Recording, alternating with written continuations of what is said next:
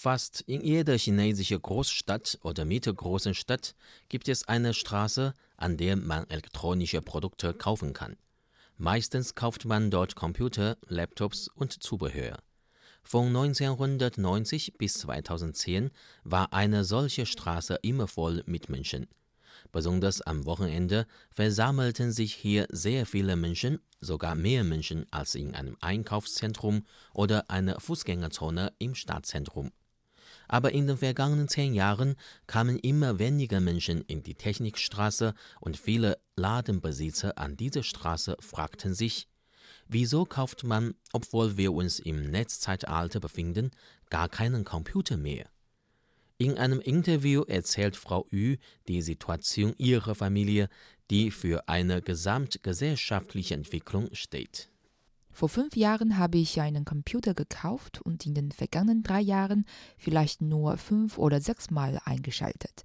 Mein Mann hat auch seinen eigenen Laptop und irgendwann habe ich bemerkt, dass auch er nur sein Handy nutzt. Mit dem Handy kann man jetzt fast alles machen, was man vorher nur mit dem Computer machen konnte.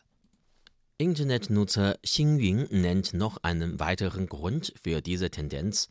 Früher sei die Internetgeschwindigkeit über einen Kabelanschluss viel schneller gewesen als WLAN, aber heute mit 4G oder sogar 5G sei die Geschwindigkeit des Handys sogar schneller. Aber für welche Gruppe ist auch heute ein Computer noch unersetzlich? In der Berufswelt sind es zum Beispiel die Programmierer, Designer, Architekten, Sekretärinnen und Journalisten, die den Komfort eines großen Displays bzw. Bildschirms und einer physischen Tastatur schätzen und sehr oft sogar darauf angewiesen sind.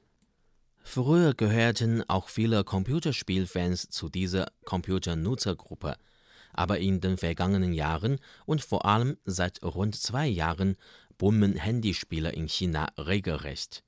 Ein wichtiger Grund dafür ist, dass man nicht nur zu Hause spielt, sondern auch unterwegs und in den Pausen.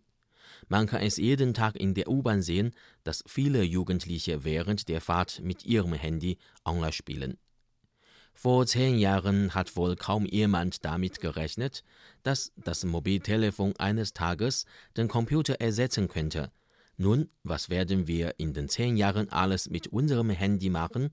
Eine sehr interessante Frage, die wir Ihnen dann 2030 beantworten.